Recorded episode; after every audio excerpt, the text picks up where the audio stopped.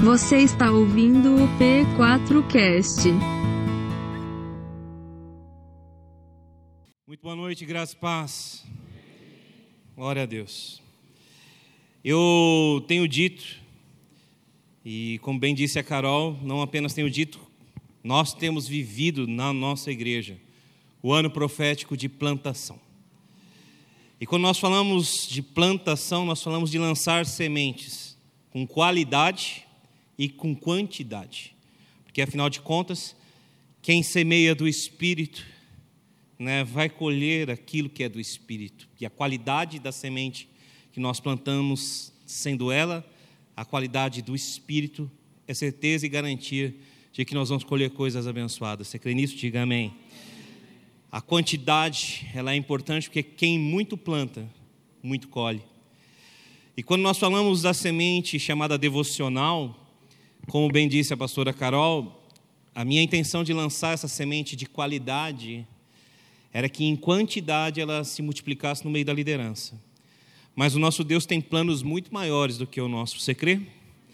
A palavra diz que os pensamentos de Deus são mais altos que os nossos e os seus planos são maiores do que os nossos.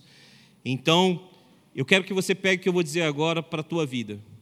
Quando você planta boa semente e em quantidade, Deus multiplica aquilo de maneira sobrenatural. Então, eu creio que você não precisa esperar 2025 para viver colheita. Porque nós já estamos vivendo a colheita dessa semente chamada devocional no tempo chamado hoje foi uma semente muito boa, de qualidade muito boa, com quantidade excelente e que já está gerando fruto. Então não perde tempo com dúvidas. Será que eu só vou colher no ano de 2025? Você pode profetizar que o Deus que lança a chuva, a serode e a temporã, no tempo certo e no tempo inapropriado, porque Ele é o Deus de todas as coisas. Ele é Deus que faz crescer a semente que você lança ainda esse ano. Então eu quero lançar de maneira profética sobre a sua vida. Não precisa esperar 2025. Clame a Deus, porque Ele faz com que a chuva caia a tempo e fora de tempo. Como assim a palavra deve ser pregada a tempo e fora dele. Você crê nisso? Diga amém. Faça a sua parte. Semeie. O semeador saiu a semear. Diz a parábola do semeador. Nossa parte é semear. O Senhor vai fazer com que a terra deu tempo certo, no tempo certo, o seu fruto. Você crê? Os primeiros dois cultos desse ano de 2024, nesse ano profético de plantação, eu tenho pregado e tenho falado sobre ser uma igreja família, tornar-se uma igreja família. E tudo isso eu tenho feito com base na Bíblia, como você bem tem acompanhado, e tenho feito também com base naquilo que o pastor Carlito Paz, pastor da igreja da cidade de São José dos Campos, fundador também da Rede Inspire de Igreja, da qual nós fazemos parte, escreveu no seu livro Igreja Família. Amém? Então, dentro desse contexto, eu queria iniciar o sermão de hoje citando mais uma vez o livro A Igreja Família e algumas palavras do pastor Carlito Paz. Mas antes, eu queria que você já soubesse o título do sermão de hoje: O desafio de ser uma igreja com propósitos. Amém? Se na semana, nós, semana passada nós falamos sobre ser uma igreja família, Hoje, o complemento daquele sermão é ser uma igreja com propósitos. Então, citando o pastor Carlito Paz, mais uma vez. Uma igreja somente será saudável se houver unidade e amor pela palavra de Deus. Assim, os discípulos viverão sob esses sagrados princípios, também em casa. Diga comigo, também em casa. Em casa. Amém. Liderando e servindo em amor e coerência, tanto em casa quanto na igreja. Repete comigo: tanto em casa, quanto na igreja. Os princípios do céu servem para a vida biológica e espiritual. Por isso tenho dito que a sociedade precisa de líderes, servos, líderes em amor e líderes em amor é base para qualquer liderança cristã, dentro e fora da igreja, dentro e fora de casa. Fecha aspas para o pastor Carlito Paz. A grande realidade que se torna o fato de nós sermos uma igreja família e uma igreja com propósito é quando aquilo que se faz dentro da igreja é reflexo daquilo que se faz dentro de casa. Você entende isso? Diga amém. Nós somos uma igreja família partindo do princípio que nós, homens, como sacerdotes da nossa casa, lideramos a nossa casa de acordo com a Escritura e em amor. Nossas esposas lideram nossa casa, juntamente conosco, com base na Escritura e em amor. Precisamos entender isso em nome de Jesus de uma vez por todas. Quando o Senhor falou comigo que era necessário que houvesse humildade da nossa parte enquanto igreja em andar um pouco para trás, para falar de coisas que nós já sabemos, porém talvez não pratiquemos de verdade, o Senhor quer dizer exatamente isso. Nós temos que ser, enquanto igreja, a extensão do que somos dentro de casa. Precisamos ser líderes em amor, com base na palavra, dentro das nossas casas, na sociedade, para que a nossa igreja reflita tudo isso. Você crê, diga amém. Então, de uma vez por todas, nós precisamos entender algumas verdades. E a primeira, dentro daquilo que o pastor Carlito ensina no livro Igreja Família, é unidade e amor pela palavra.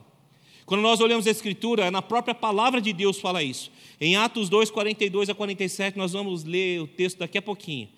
Nós devemos olhar e ver, e perseverando na doutrina dos apóstolos. Base é palavra, é Bíblia. Precisamos, como dizem alguns, de vitamina B na nossa igreja. Bíblia. Amém? É isso que a gente precisa. A segunda questão que a gente precisa também desenvolver e aprender melhor é liderar tanto em casa quanto na igreja, debaixo da palavra e no amor, com coerência. 1 Coríntios capítulo 13, versos 4 a 7. O apóstolo Paulo vai dizer: Porque o amor tudo crê, tudo espera, tudo suporta. O amor é paciente, o amor não se ira, o amor não inveja. Então, lideramos a nossa igreja em unidade na palavra e no amor, mas da mesma maneira que fazemos em casa. A terceira coisa a se destacar que o pastor Calito fala é liderar na sociedade, para que as pessoas vejam de fato que Deus está em nós e age através de nós. E a base bíblica para isso eu gostaria que você abrisse rapidamente comigo. João 17, versos 20 e 21. O Evangelho de João, capítulo 17, versos 20 e 21. Essa aqui é parte das orações de Jesus, que você encontra no Evangelho de João, no capítulo 17. Jesus ora por si mesmo, Jesus ora por seus discípulos e Jesus ora por aqueles que viriam a crer, a saber, eu e você. E quando Jesus ora por mim e por você, ele ora da seguinte maneira: Minha oração não é apenas por eles, os discípulos, rogo também por aqueles que crerão em mim, por meio da mensagem deles, para que todos sejam um. Pai, como tu estás em mim e eu em ti, que eles também estejam em nós, para que o mundo creia que tu me enviaste. Amém? Quando a sociedade de fato vê que a igreja é família, que a igreja com propósitos, é uma continuidade daquela maneira, com amor e com base na palavra, que nós lideramos a nossa casa e a nossa família, o mundo crerá de fato que nós estamos em Cristo, Cristo está em nós e Ele age através das nossas vidas e da sua igreja. Você crê nisso de todo o coração? Diga amém. Então, todo o processo de ser uma igreja família, de ser uma igreja com propósitos, depende de uma igreja em que todos, todos são líderes, com base na palavra e no amor. Essa afirmação, todos são líderes, assusta muitos e deixa outros inconformados Assusta muitos porque nem todos querem ter a responsabilidade de líderes. Então isso não é para mim. E deixa outros inconformados que dizem assim: nem todos devem ser líderes.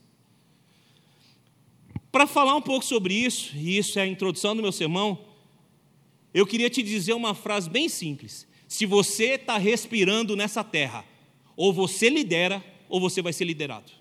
Não tem escolha. Ou você é líder, ou você será liderado por alguém. É possível ser líder e ao mesmo tempo ser liderado? Sem sombra de dúvidas. E é saudável que assim seja. Diga amém se você crê nisso. é saudável que assim seja. Mas, para fundamentar o que eu estou dizendo aqui, eu queria citar o doutor Augusto Cury. Doutor Augusto Cury, para quem não sabe, é o psiquiatra mais renomado do Brasil, escritor best-seller em várias línguas, né? É um homem que tornou-se cristão, mas antes ateu era, e tornou-se cristão por estudar a personalidade de Jesus Cristo. E viu que ninguém era como ele. E ele, Jesus, é a base de toda sabedoria e de toda inteligência emocional. Ele não é apenas o autor e consumador da nossa fé, mas ele também é o modelo do ser humano perfeito, que não apenas lidera a si mesmo, como é capaz de liderar todas as pessoas que estão ao redor dele, com base na palavra e no amor, e em extrema coerência. Diga amém, você entendeu até aqui?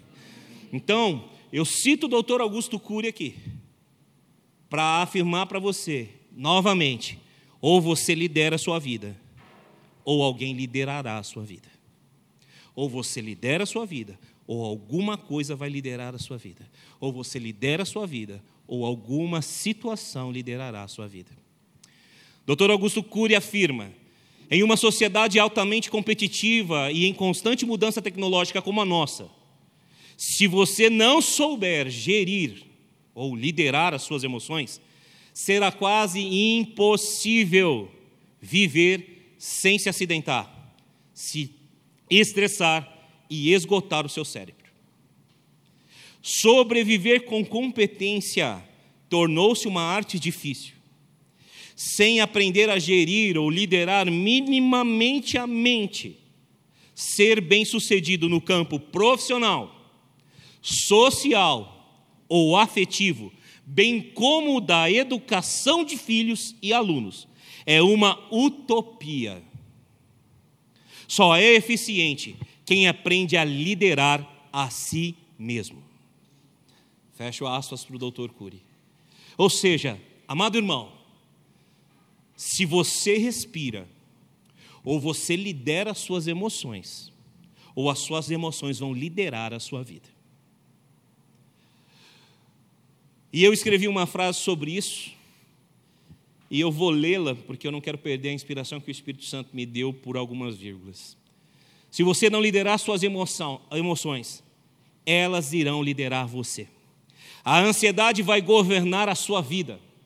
A depressão o levará a dias de grandes trevas. E a irritabilidade lhe conduzirá a afastar todos aqueles que você ama da sua vida. Então, ou você é líder de si mesmo, ou suas emoções te lideram. Ou você é líder de si mesmo, ou uma filosofia ou doutrina qualquer liderarão você. Visto no nosso país a desgraça que foram as últimas duas eleições presidenciais. Que por conta de filosofia de esquerda e de direita teve a capacidade de rachar algumas igrejas. Ou você lidera suas emoções, ou as suas emoções lideram você. Ou você lidera suas emoções, lidera sua vida, lidera a si mesmo, ou alguém ou alguma coisa vai liderar você. Se você respira, enfatismo, ou você vai liderar, ou você será liderado. Deus assim fez os seus.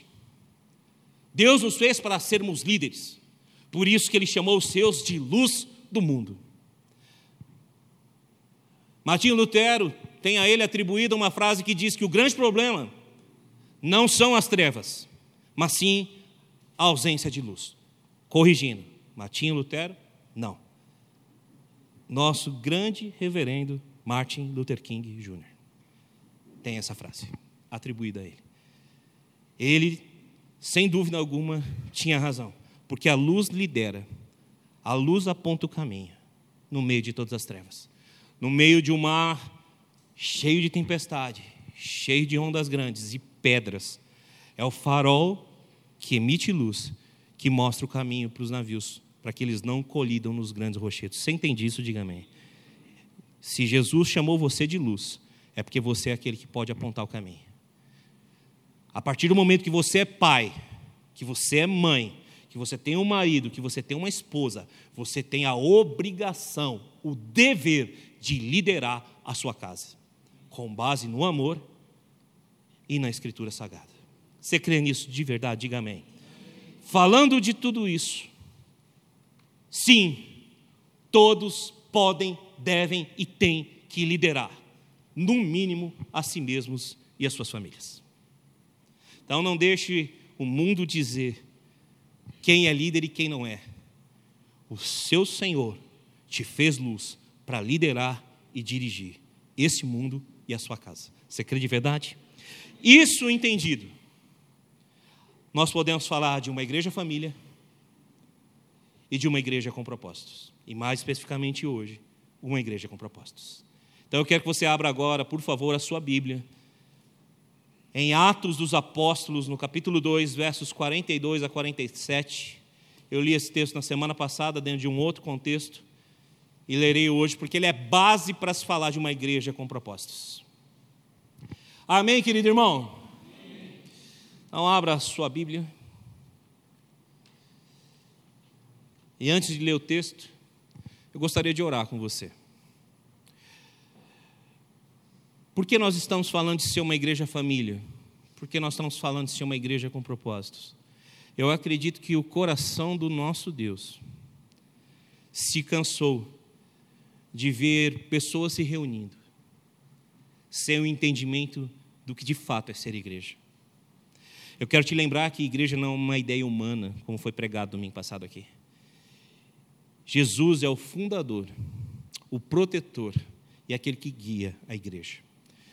Então a igreja não é uma ideia humana. A igreja é uma instituição criada por Deus. Deus criou apenas duas: a família e a igreja. E é por isso que a gente precisa deixar para trás algumas questões teológicas, viscerais, doutrinárias, para aprendermos a ser igreja, a noiva de Cristo aquela que cumpre com os propósitos que Deus estabeleceu para ela. Amém. Então, agora que você já abriu o texto, eu quero orar com você para que Deus fale ao seu coração e ao meu também. Deus Pai, ontem numa reunião de pastores e na sequência, no tempo em que nós oramos pelo acampamento de carnaval que está chegando, nós falamos algo muito importante, que era perguntar ao Senhor: Deus Pai, qual é a prioridade que o Senhor tem para a minha vida?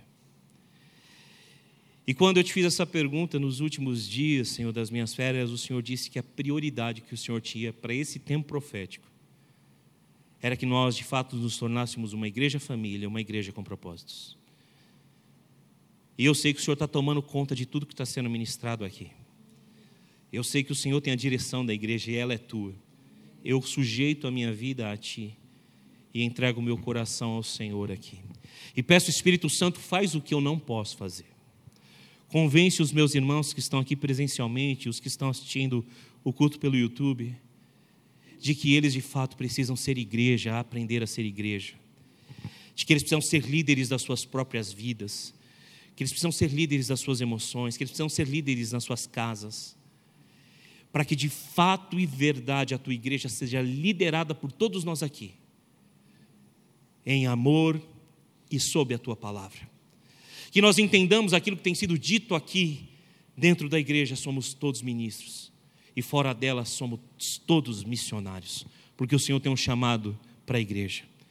Então, que nós venhamos a reavivar dentro de nós o chamado que o Senhor tem para nós como família de fé, como igreja. Nos ajuda a ser relevantes naquilo que fazemos. E fala conosco através da palavra hoje, em nome de Jesus. Amém. Atos 2, 42 em diante. Eles se dedicavam ao ensino dos apóstolos e à comunhão, ao partir do pão e às orações. Todos estavam cheios de temor, e muitas maravilhas e sinais eram feitos pelos apóstolos. Os que criam mantinham-se unidos e tinham tudo em comum. Vendendo suas propriedades e bens, distribuíam a cada um conforme a sua necessidade. Todos os dias continuavam a reunir-se no pátio do templo, partiam o pão em suas casas e juntos participavam das refeições, com alegria e sinceridade de coração, louvando a Deus e tendo a simpatia de todo o povo. E o Senhor lhes acrescentava diariamente os que iam sendo salvos. Amém? Até aqui. Pastor Rick Warren, fundador da igreja de Saddleback, nos Estados Unidos, na Califórnia, começou a igreja com sua esposa, o corretor de imóveis e a esposa dele. E essa igreja que começou na casa do pastor se tornou uma das maiores igrejas norte-americanas. E para os tempos que nós vivemos de hoje, de hoje, de igreja contemporânea, se tornou aquilo que nós chamamos mega igreja. Mas não apenas mega igreja, no tocante à quantidade de pessoas que frequenta a igreja de Saddleback, mas mega igreja no, no sentido da relevância que essa igreja tem. Juntamente com a igreja, pastor Rick Warren teve a visão de criar um movimento chamado Propósitos. E dali surge alguns best-sellers, como Uma Igreja com Propósitos e Uma Vida com Propósitos, que são talvez os livros mais conhecidos de Rick Warren. Esse pastor, ele se tornou uma referência no mundo daquilo que Deus quer fazer através da vida de cada um de nós. Ele conseguiu enxergar esse texto de Atos dos Apóstolos como um texto que aponta uma direção para a igreja. A direção dos cinco propósitos de Deus para a sua igreja. Amado irmão, deixa eu te dizer uma coisa aqui. E aqui eu abro um parênteses antes de citar pastor Rick Warren no seu livro Uma Igreja com Propósitos.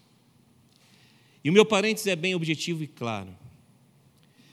Muitas pessoas reclamam da igreja. E quando eu digo da igreja, das mais diversas igrejas. Se a igreja é muito grande, reclamam que a igreja é grande e que eu não me enquadro dentro da igreja. Se a igreja é pequena e não tem recursos, reclamam dos recursos que a igreja não tem. Eu quero dizer para você que a igreja não tem que te servir, você tem que servir a igreja. A igreja não serve você. Você serve a igreja. E através do serviço que você oferece à igreja, a igreja serve as pessoas que frequentam ela. Eu creio que Deus, nesse tempo aqui, Ele quer que a gente pare de reclamar um pouco e pergunte: Deus, o que o Senhor tem na minha vida e através da minha vida dentro da igreja na qual eu estou congregando?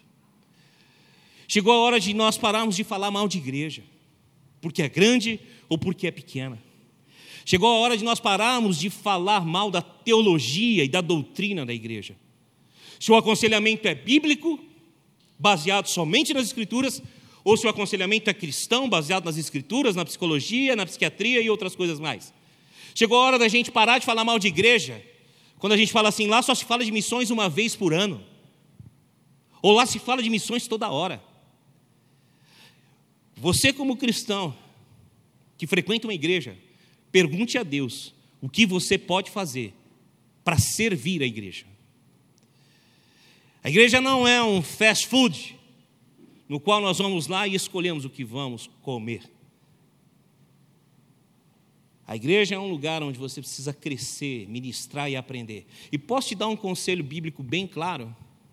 Nós não estamos debaixo de um subjugo nós não temos um papa e não nós não respondemos para nenhuma autoridade. Então, se você está cansado da igreja na qual você congrega e nenhuma igreja presta, tome uma posição e abra você uma igreja. Abra um pequeno grupo na sua casa. Chame as pessoas que estão insatisfeitas com a igreja e põe elas dentro da sua casa e seja você o líder delas. Porque talvez essa sua insatisfação é porque Deus te chamou para liderar. É porque Deus te chamou para ser alguém que vai apontar o caminho. E só vai ser alguém que lidere, que aponta o caminho, quem para de reclamar e diz: Deus, eis-me aqui, usa-me a mim. Está entendendo? Diga amém. Tome uma posição, porque a igreja do Senhor não tem que ser tratada como fast food, como um buffet, seja lá o que for, onde a gente escolhe Igreja é um lugar de doutrina, de aprendizado, de crescimento. E se a igreja tem falhas, ela tem falhas porque tem pessoas como eu e você dentro delas. Você entende isso? Diga amém. Nós estamos falando sobre igreja família, sobre igreja com propósitos. E é muito desafiador você ser uma igreja família, é muito mais desafiador você ser uma igreja com propósitos. Mas o maior desafio que eu acredito que a gente tem hoje é aprender a crescer com tudo aquilo que a igreja pode nos oferecer. Esses dias, dois grandes homens de Deus, e eu entendo como dois grandes homens de Deus, usando as redes sociais para debater a doutrina de uma determinada igreja, no caso adventista. Porque um outro pastor de doutrina batista, que também agora já não é tão batista, mas é uma igreja mais neopentecostal, criticou a doutrina dele. Ora, vamos parar com essa palhaçada. Ainda usar as redes sociais para falar disso. Quanta vergonha ao nome de Cristo. Quanta vergonha ao nome da igreja. Se é adventista, batista, metodista, presbiteriana, pouco importa. Não é isso que Paulo ensinou? Se estamos pregando a Cristo, pouco importa se você é de Paulo ou se você é de Apolo, porque eu plantei, Apolo regou, mas quem deu o crescimento foi Deus. É isso que a gente precisa parar. Parar de criticar a igreja por sua doutrina dogmática e começar a entender se eu faço parte da igreja, seja ela adventista, presbiteriana, metodista, batista ou uma igreja church qualquer. Eu preciso me envolver com o corpo de Cristo no qual estou. Eu preciso servir as pessoas, porque a igreja não está aqui para me servir, mas sim eu servir a igreja. Afinal, todos somos igreja. Então, quando nós servimos, nós estamos servindo uns aos outros. E logo a igreja está servindo as pessoas e as pessoas estão servindo a igreja. Está entendendo? Por favor. Esse é o tempo profético que nós estamos, nós estamos vivendo. E nós precisamos entender isso. De uma vez por todas. Porque Jesus está voltando. E quando Jesus voltar, se você se lembra da parábola dos talentos, ele não vai perguntar para você quais foram as suas dores emocionais relativas à igreja, quais foram os seus problemas com a doutrina da igreja. Ele vai perguntar para mim e para você o que nós fizemos com aquilo que nós, nos foi entregue. E alguns dirão assim: Senhor, eu sei que o Senhor é zeloso, por isso eu enterrei, eu escondi o que o Senhor me deu. Dentro da perspectiva judaica do Novo Testamento, do Antigo Testamento, inclusive, enterrar alguma coisa significa fugir da responsabilidade. Então, aquele que tem o talento e lhe foi entregue, se está enterrando, está fugindo da responsabilidade. Por isso eu te conclamo novamente: se você está insatisfeito com a igreja, abra a sua. Porque você não responde a ninguém a não ser a Deus, mas se prepara para te encontrar com o seu Senhor. Porque a Bíblia diz assim: Não quero muitos de vocês ser mestres, porque aquele que é dado, muito será cobrado. Ai dos pastores, diz a Escritura. Ela não fala ai dos presbíteros, ela não fala ai dos diáconos, ela não fala ai dos evangelistas, ela não fala ai dos profetas, ela não fala ai dos apóstolos, mas ela fala ai dos pastores. Porque quem tem a responsabilidade de cuidar de um rebanho vai responder para o dono do rebanho. Então, chega de reclamar, chega de murmurar e chega de discutir. Cumpre o teu papel com aquilo que te foi entregue senão no dia da vinda dele você vai ouvir o que ninguém quer ouvir: servo mau e infiel. Sabe que eu colho onde não plantei e ajunto onde não colhi. E mesmo assim, mesmo assim, você não multiplicou, você não deu crescimento no que eu te entreguei. Abra os ouvidos. Quem tem ouvido para ouvir, ouça. O que eu estou falando aqui não está nem escrito no meu sermão. É a direção do Espírito Santo como exortação para a igreja. É palavra profética. E a palavra profética ela vem para exortar. Ela vem para edificar. Ela vem para trazer para a tua vida direção. No sentido de consolação. Então, toma posição. Amém? Toma posição. Chega, senão você vai ser mais um desses aí que está falando um monte de besteira em rede social. E não importa o tamanho da igreja, não importa a doutrina dela, paremos de envergonhar o nome de Cristo. Paremos de fazer com que a igreja de Cristo passe vergonha. Por isso que a liderança precisa ser com base no amor e na palavra, principalmente na palavra. Amém? E se Deus assim tem dito, que nós nos posicionemos. Rick Warren vai dizer: o crescimento sadio e duradouro é multidimensional. Minha definição do crescimento genuíno apresenta cinco aspectos. O crescimento de toda a igreja deve ser mais caloroso por meio da comunhão. Lembra de Atos? Tem comunhão lá? Tem. Ele continua dizendo: mais profundo por meio do discipulado, mais forte por meio da adoração, mais abrangente por meio do ministério e numericamente maior por meio do evangelismo. E entre parênteses, missões. Segue pastor Rick Warren falando. Em Atos 2, 42 a 47, esses cinco itens aparecem na descrição da igreja de Jerusalém. Os primeiros cristãos reuniam-se, edificavam uns aos outros, adoravam, ministravam e evangelizavam. Como resultado, o Senhor lhes acrescentava diariamente os que iam sendo salvos. Verso 47. Duas coisas se destacam nesse versículo, no 47. Deus deu o crescimento à igreja depois que ela, a igreja, fez a sua parte, cumprindo os cinco propósitos: comunhão, discipulado, adoração, ministério, evangelismo, barra missões. O crescimento era diário, o que significa que essa igreja saudável tinha no mínimo 365 conversões por ano. O que aconteceria se a igreja de Jerusalém fosse o padrão evangélico para que uma igreja pudesse ser considerada saudável e neotestamentária? Fecha aspas, pastor Rick vai. Eu digo o que aconteceria. A maioria das igrejas fecharia. A maioria das igrejas fecharia. E por que fecharia? Porque não ganham 365 almas por Deus, para Deus por ano? Não.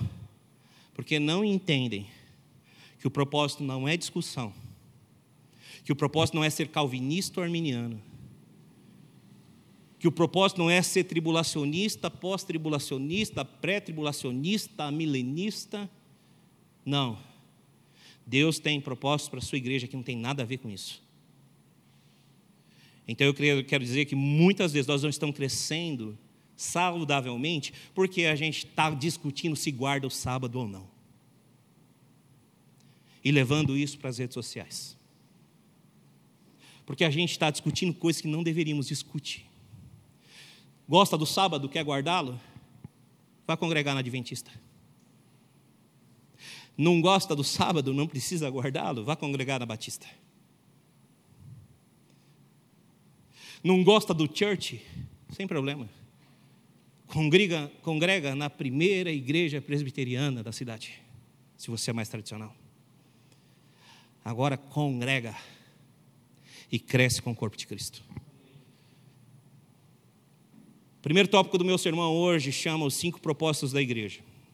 Então agora eu vou pegar o texto que nós lemos de Atos dos Apóstolos, capítulo 2, versos 42 a 47, e apontar os cinco propósitos que são como já citado aqui, comunhão, discipulado, adoração, ministério e missões.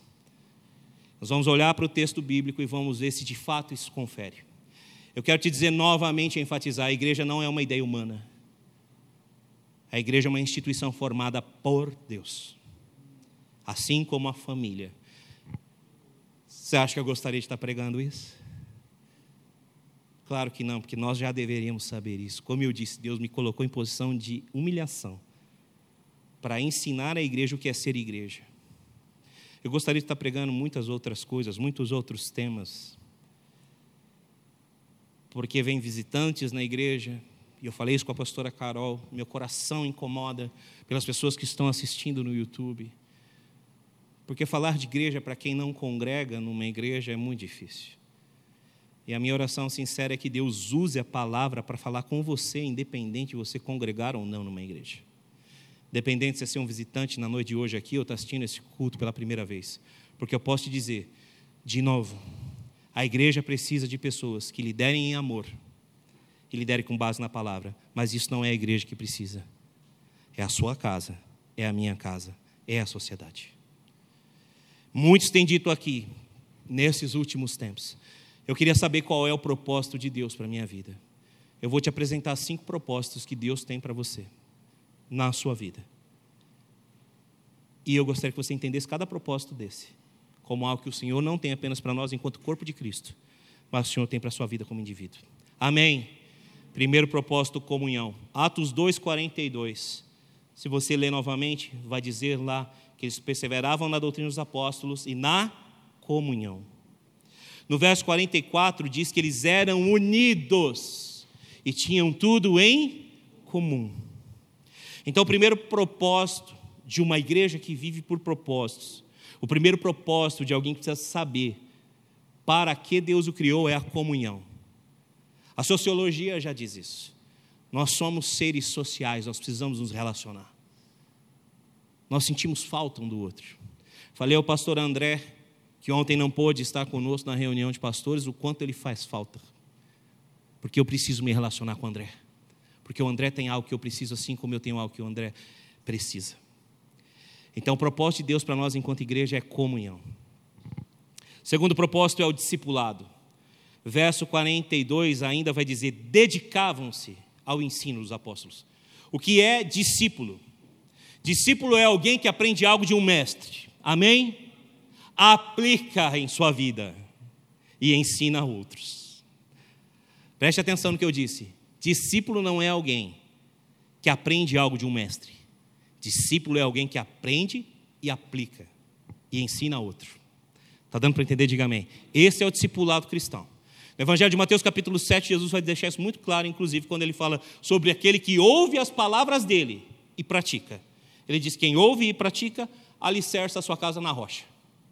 Mas ele diz que aquele que ouve e não pratica, alicerça a casa na areia. E quando passa pela chuva, pelos, pelos rios que transbordam, pelos ventos que sopram, a casa do que pratica permanece. Esse é o discípulo. E a casa daquele que não pratica cai. Esse é o frequentador da igreja. Essa questão do discipulado vale dentro da sua casa. Porque as minhas filhas praticarão aquilo que eu lhes ensinar através da prática. Já viu aquele tipo de pai que diz assim: não ponha o pé no sofá, mas ele se deita com os dois pezões lá? Ele diz assim: quem manda sou eu, eu posso perdeu o discipulado com seu filho. Porque a maior maneira de ser discípulo e de gerar discípulos é praticando. Quando Jesus lava os pés dos discípulos, ele disse assim: Quem não lavar os pés não tem parte comigo. Ele disse para Pedro que não queria lavar os pés. Vocês lembram disso? Diga amém. Discipulado é pelo exemplo, é pela vida, é pela conduta. E é isso que nós precisamos ser como igreja, esse é o segundo propósito: discipulado. E discípulo é quem vive mais e fala menos. Tem uma frase bem clichê, que é atribuída aos evangélicos antigos: Viva o Evangelho. Se preciso, pregue com palavras. Se eu não me engano, é atribuída a São Tomás de Aquino essa frase. E os antigos evangélicos usaram bastante isso. Viva o Evangelho! Se necessário, pregue-o com palavras. Sua vida precisa testemunhar a respeito de quem você crê. Amém? Sua vida precisa testemunhar. E é assim que você vai fazer discípulos, com base no ensino dos apóstolos. O verso 46 vai dizer que eles se reuniam no pátio do templo se reuniam para quê? Para adorar a Deus, para discipular um ao outro. Você crê nisso de verdade? E também se reuniam para partir o pão, mais um exemplo da comunhão. Esses são os propósitos de Deus para a igreja. Adoração, terceiro propósito de Deus para a igreja. Atos 2, 47, a parte A do verso. Louvando a Deus. A gente acabou de louvar a Deus aqui, diga amém. amém. Cantamos louvores a Deus aqui, só que é o seguinte: fere o meu coração com uma ferida de fome por ti, de sede por ti, não pode ser um cântico, uma música, ela precisa ser adoração. E adoração é entregar a vida em rendição. É a erguer as mãos e dizer: Eu me rendo, Senhor. O verso 47 mostra isso. Que eles louvavam a Deus.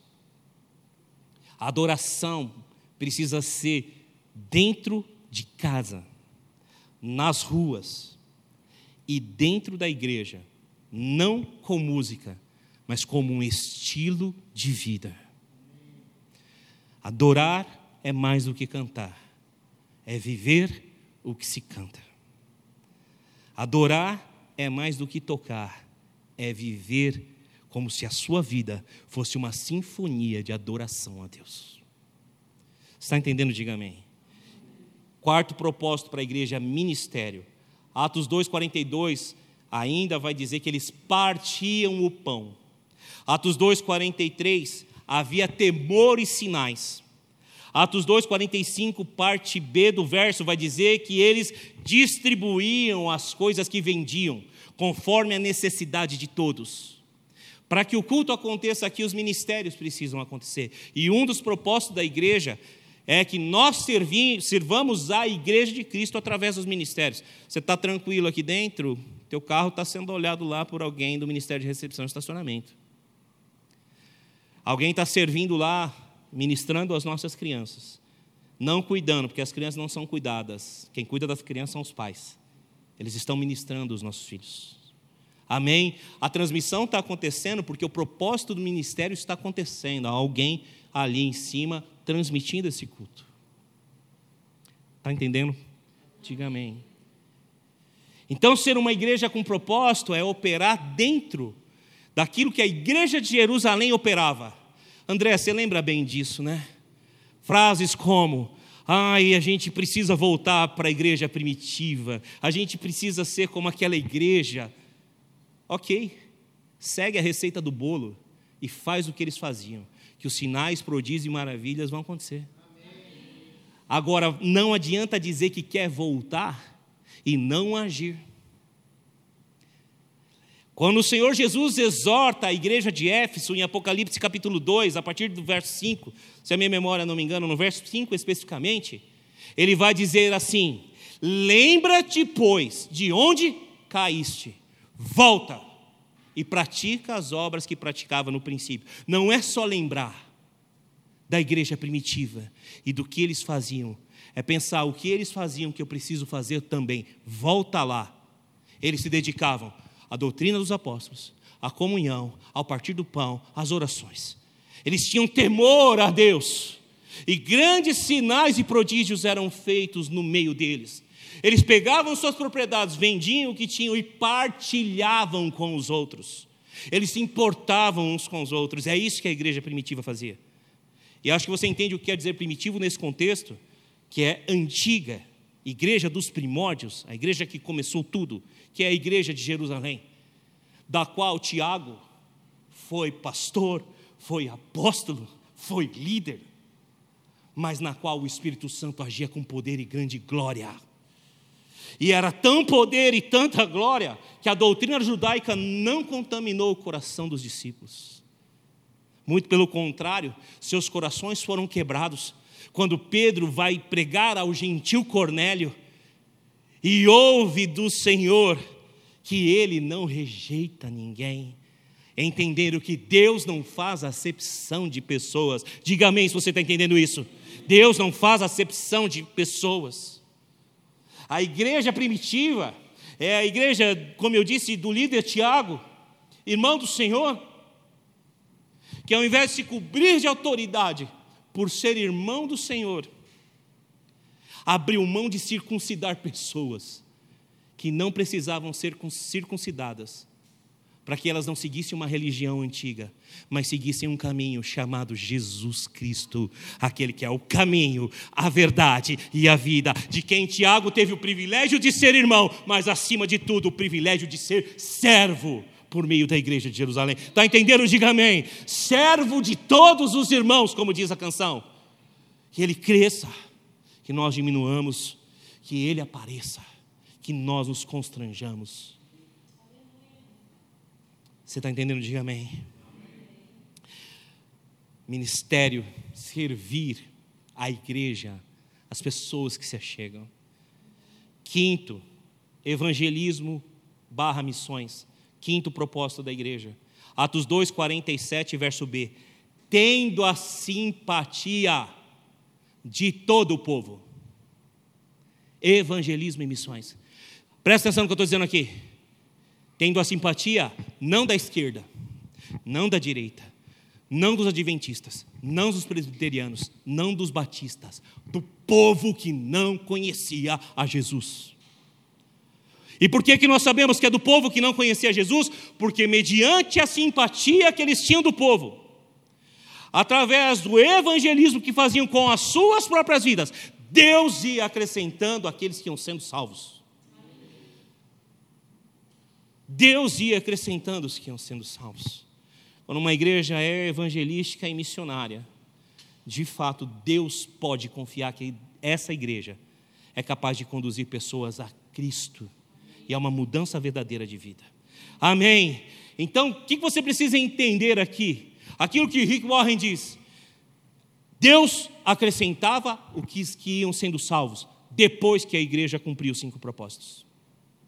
A partir do cumprimento da responsabilidade da igreja, no tocante a realizar os cinco propósitos, Deus salvava as pessoas. Alguns dizem assim: ah, está difícil de alguém se converter, né? Talvez porque na nossa vida em casa nós não vivamos os cinco propósitos. Talvez a nossa vida não seja uma vida de adoração. Talvez nós não tenhamos comunhão com os nossos filhos, esposa, esposa, marido. Talvez nós não façamos questão de falar de Jesus para ninguém cumprir no propósito de missões e evangelismo. Talvez nós não façamos questão de servir ninguém, de ajudar ninguém. Ontem nós voltávamos do, da oração lá no Recanto Aba, e quando nós passamos tinha um galho de árvore no nosso caminho caído. Os carros desviaram, os poucos carros que tinham. Eu ia desviar também, mas a minha esposa disse assim: para o carro. Vamos tirar a árvore do meio. Aí desceu a Pietra e todo mundo tirou a árvore debaixo de chuva. Não éramos só nós que iríamos passar ali. Outras pessoas passariam. Quantas árvores você tem tirado do caminho das pessoas? Como eu disse, a palavra é para a igreja, mas você faz parte de uma igreja como indivíduo. Não falha no propósito de servir pessoas, de ajudar pessoas. Foi muito bonito na pandemia, né? Uns diziam assim: não, preciso ajudar meu vizinho, que não tem condição de sair para fazer compra. Acabou a pandemia, acabou a ajuda? Acabou a pandemia, acabou o coração disposto a servir? Para nós, não. Porque nós não somos do mundo, nós somos do reino. E enquanto pessoas precisarem ser servidas, nós temos que servir, independente de qualquer coisa. Talvez poucas pessoas estão sendo salvas porque nós não cumprimos os cinco propósitos de Deus para a igreja. Deus nos ajude a entender isso hoje. De novo, liderando a nossa casa, com base na palavra e em amor, para que nós sejamos uma igreja família e uma igreja com propósitos. Amém? Alguns vão dizer: bom, isso foi Lucas que escreveu, isso foi o Rick Warren que disse. Então, o segundo tópico do meu sermão traz para Jesus a responsabilidade de ter insistido e ensinado para a gente a andar nos cinco propósitos para a igreja. Dentro das duas principais coisas que Jesus deixou para nós. O primeiro, maior mandamento, junto com o segundo, e aquela que nós chamamos a grande comissão. Os cinco propósitos para a igreja estão dentro do maior mandamento e da nossa comissão enquanto igreja. Então eu quero passar a bola para Jesus agora, para que ele fale de verdade no teu coração. Será que vale a pena cumprir os cinco propósitos dentro da minha vida? Será que vale a pena para nós, como igreja, vivemos os cinco propósitos que Deus tem? Abra sua Bíblia, Evangelho de Mateus, capítulo 22, versos 37 a 40.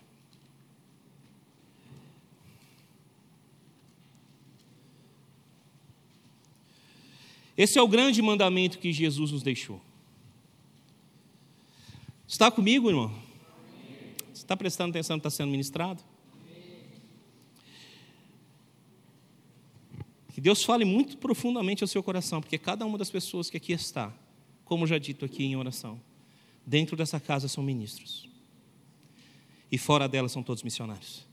E isso não pode ser um discurso de púlpito, isso tem que ser uma prática da igreja. Amém? Evangelho de Mateus, capítulo 22, 37 a 40. Respondeu Jesus: Ame o Senhor, o seu Deus, de todo o seu coração, de toda a sua alma e de todo o seu entendimento.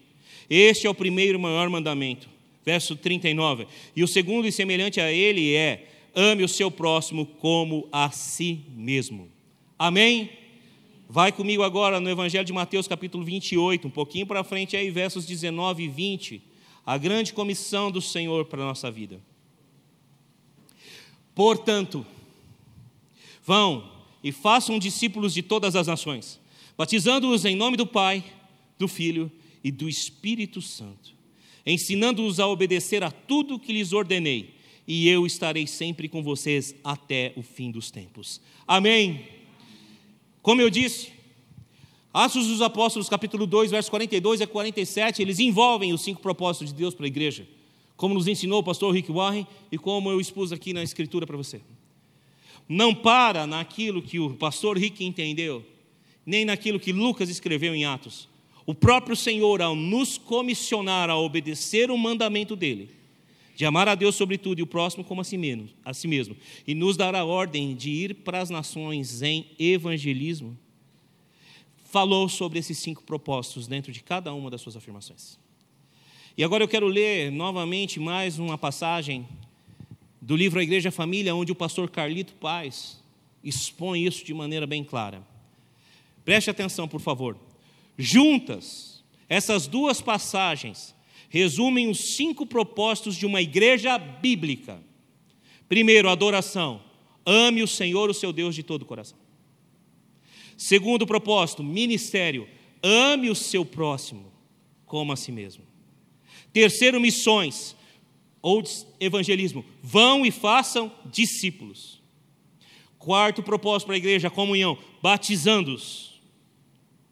É através do batismo que as pessoas se tornam parte da família da fé. Amém?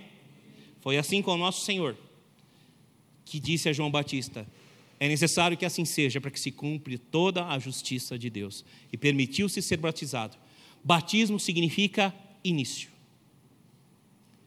O início de um homem e de uma mulher na família de Deus é o seu batismo nas águas, quando ele confirma que ele aceitou a paternidade de Deus. Diga amém se você entende. E isso tem a ver com comunhão. Comunhão com o corpo de Cristo, com a igreja, com o Pai, o Filho e o Espírito Santo. Quinto propósito que aparece na grande comissão discipulado, ensinando-os a, ob a obedecer tudo.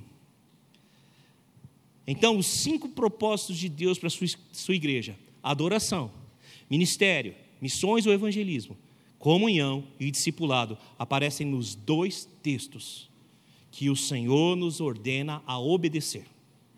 Diga amém se você está entendendo isso.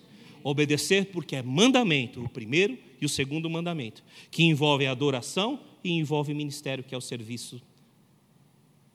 E também nos ordenou, porque ele disse: vão pelo mundo. A gente entende hoje, pelas traduções da Bíblia, mas principalmente pelo texto grego, que a parte vão pelo mundo, ou ide pelo mundo, é indo pelo mundo. Ou seja, por onde quer que você vá, pregue o Evangelho. Pregue a palavra de Deus. Amém? Eli, você pode vir ministrar comigo, por favor? Você está entendendo isso até aqui? Diga amém. Primeira coisa apresentada aqui para você, recapitulando.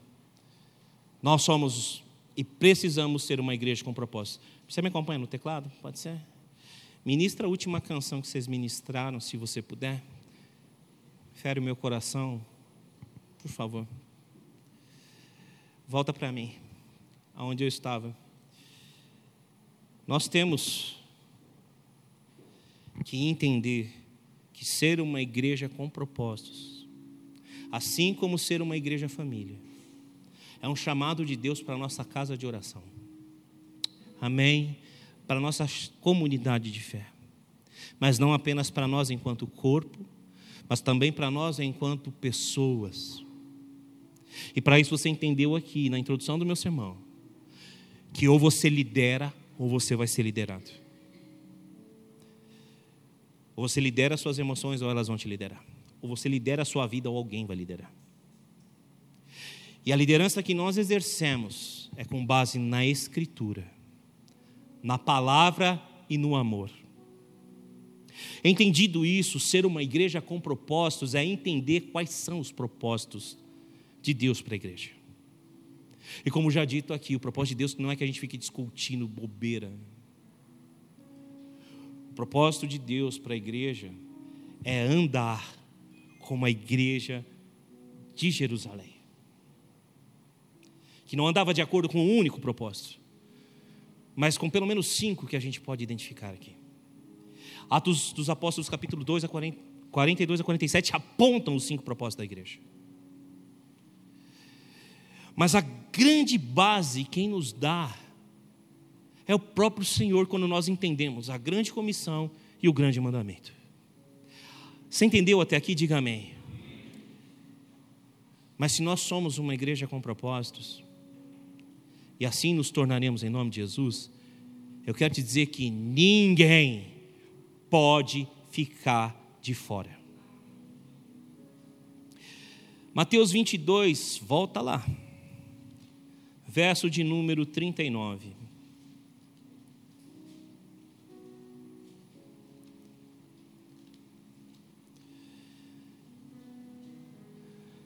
E o segundo é semelhante a ele: ame o seu próximo como a si mesmo. Amém. Ame o seu próximo. Aqui nós entramos no terceiro e último tópico do meu sermão, que é alcançando a todos as cinco faixas etárias da igreja. Se nós somos uma igreja com cinco propósitos, nós temos cinco faixas etárias que nós precisamos alcançar aqui. Quando olhamos para esse texto de amar o próximo como um mandamento, o que, que a gente entende? Primeiro, nosso próximo não é homem ou mulher. Nosso próximo não é branco ou preto. Nosso próximo não é idoso ou criança. Nosso próximo não é de esquerda ou de direita. Nosso próximo não é Corinthians ou Palmeiras, Santos ou São Paulo, Flamengo ou Vasco. Nosso próximo é alguém formado à imagem e semelhança de Deus. E todo ser humano carrega a imagem e semelhança de Deus. Não é só os cristãos que carregam a imagem e semelhança. Todo ser humano carrega a imagem e semelhança de Deus. Distorcida pelo pecado, inclusive nós cristãos. Mas todos temos a imagem e semelhança de Deus em nós. Você entende isso até aqui? Diga amém. Deus como o apóstolo Pedro entendeu a respeito da família de Cornélio, um romano, um centurião, um gentil. Deus não faz acepção de pessoas. Em uma igreja família, alcançamos a todos.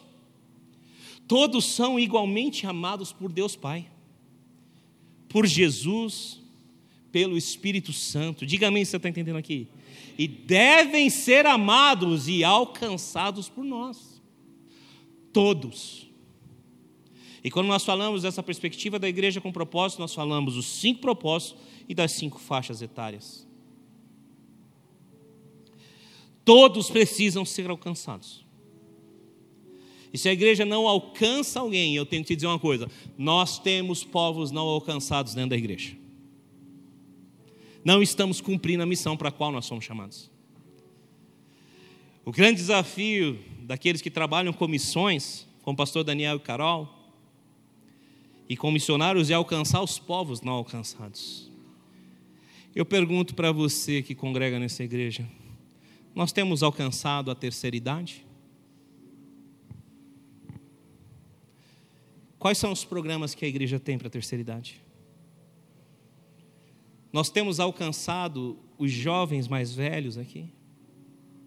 Quais programas? Que a gente tem feito para alcançar essas pessoas? E a resposta é um diagnóstico triste a respeito de nossa igreja. Nós temos cinco faixas etárias: crianças, adolescentes, jovens, adultos e terceira idade. Das cinco faixas etárias, nós alcançamos muito bem três. Mas nós não temos alcançado os jovens mais velhos, na faixa dos 17 aos 30 anos. E não temos alcançado a terceira idade na igreja. Isso é uma notícia muito ruim para nós. Sabe por que é ruim? Porque se nós não estamos fazendo isso, é porque nós estamos enterrando talentos aqui dentro.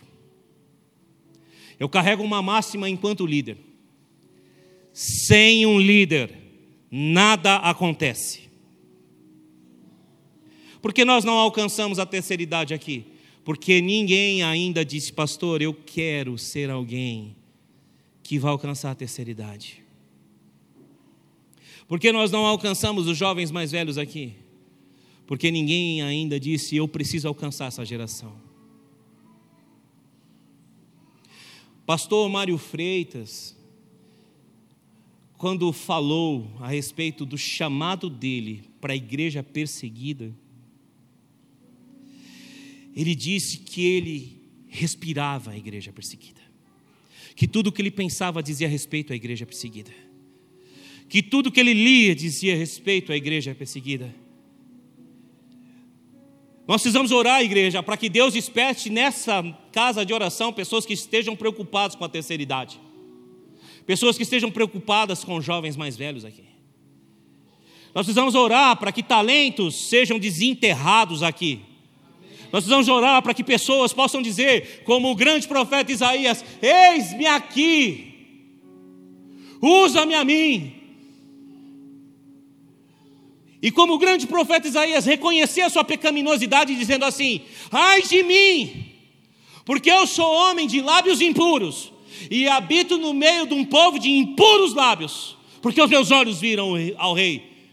Quando Isaías tem esse reconhecimento, um anjo vai no altar do Senhor, pega uma brasa ardendo, uma tenaz e coloca na boca do profeta.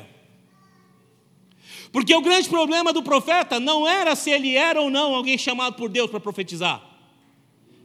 Era o pecado que havia nele. Mas o mesmo Deus que teve capacidade de purificar aquele homem, tem poder para purificar você e a mim hoje. O mesmo Deus que escolheu Isaías, escolheu você também. Então para, e eu tenho que parar também de dar desculpa, para não cumprir aquilo que Deus chamou a mim para cumprir. Eu preciso erguer minha mão e dizer: Deus, eu estou aqui. Eu sou o pecador, eu habito no meio de um povo cheio de pecado. Mas os meus olhos estão te vendo, os meus ouvidos estão te ouvindo. E eu peço a Ti, Espírito Santo de Deus, me cura, me lava, me sara, me santifica, me transforma a imagem e semelhança do Filho amado de Deus, Jesus Cristo. Nós sabemos muito bem, Romanos 8, 28, que diz que todas as coisas cooperam para o bem daqueles que amam a Deus dos que foram chamados segundo a vontade do Senhor. Mas nós esquecemos de Romanos 8, 29, que diz: para serem conforme a imagem do seu filho, a fim de que ele, Jesus, seja o primeiro entre muitos irmãos. Você está longe de ser como Jesus, e essa é uma notícia muito ruim. Eu estou longe de ser como Jesus, e essa é uma notícia muito ruim. Mas o Espírito Santo está aqui na noite de hoje para pregar brasas no altar de Deus e queimar a nossa iniquidade. E mais do que isso, o Senhor está aqui com os céus abertos, derramando sobre a nossa vida o precioso sangue do Cordeiro de Deus, que limpa-nos de todo o pecado, porque essa é a verdade sobre a cruz. Sem Ele, nada podemos fazer, mas com Ele somos mais que vencedores, para a glória do nome do Pai. Nós precisamos ser feridos, com uma ferida que queime o nosso coração, de amor por Ele, o Senhor, de amor pelos perdidos. Nosso desafio como igreja família é sermos dirigidos por propósitos, é enxergarmos que cada faixa etária da igreja precisa ser alcançada. Nosso desafio é ser uma igreja bíblica, que prega o evangelho do reino até que o Senhor venha. Conforme Mateus 24, 14 nos diz. Eu encerro meu sermão com um desafio. Eu desafio você a ser parte desse movimento de ser uma igreja família.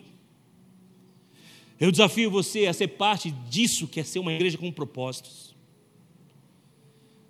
Que através da comunhão, da adoração, do discipulado, do ministério, de missões, nós alcancemos as crianças, nós alcancemos aos adolescentes, nós alcancemos aos jovens, nós alcancemos os adultos, nós alcancemos a terceira idade, não apenas os que já estão nessa casa, porque nós sabemos que quando a igreja cumpre os cinco propósitos que Deus tem para ela, o Senhor diariamente acrescenta aqueles que serão salvos. Até que o Senhor venha. Que você continue clamando: Deus,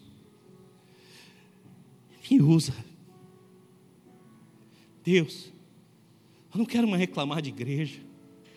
Eu não quero mais sofrer com as minhas dores eu não quero olhar para o meu passado e a minha frustração com pastores, com líderes.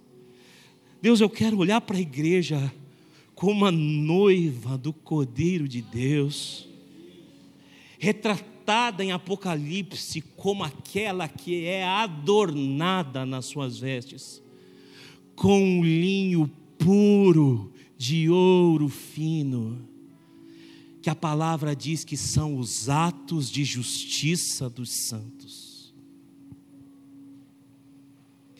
Chegou o tempo da gente se arrepender. Chegou o tempo da gente olhar e falar: Deus, eu não quero mais ser assim. Eu não quero ser mais desses que estão com talento enterrado.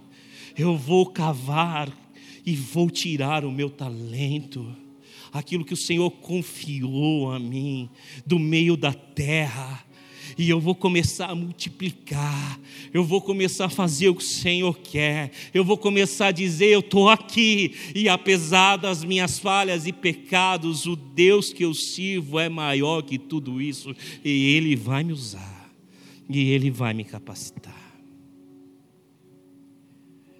Esse é o desafio. Posicione-se. Posicione-se. Porque nós precisamos cumprir o único sinal que é a responsabilidade da igreja cumprir até que ele venha. E este evangelho do reino será pregado em todo o mundo. E então virá o fim. Não é o evangelho dos homens, como diz o pastor Juliano Son, para massagear o coração dos homens não é o evangelho da direita, não é o evangelho da esquerda, não é a teologia da salvação, e nem a teologia arminiana, não é a teologia, teologia calvinista. É o evangelho do reino de Deus. Eu quero te convidar, em nome de Jesus, a aceitar esse desafio. E eu não vou fazer apelo nenhum para você, porque, como eu disse em todo o meu sermão, e essa talvez seja a terceira ou quarta vez que eu vou dizer isso, dentro da igreja, somos todos ministros, fora dela, somos todos missionários. Que você olhe para o Senhor agora, com todo o teu coração, e diga: fere o meu coração, Senhor, como a ferida de fome por ti. Por aquilo que o Senhor ama. Se coloque em pé em nome de Jesus. Para mais informações, acesse www.igrejaprojeto4.com.br.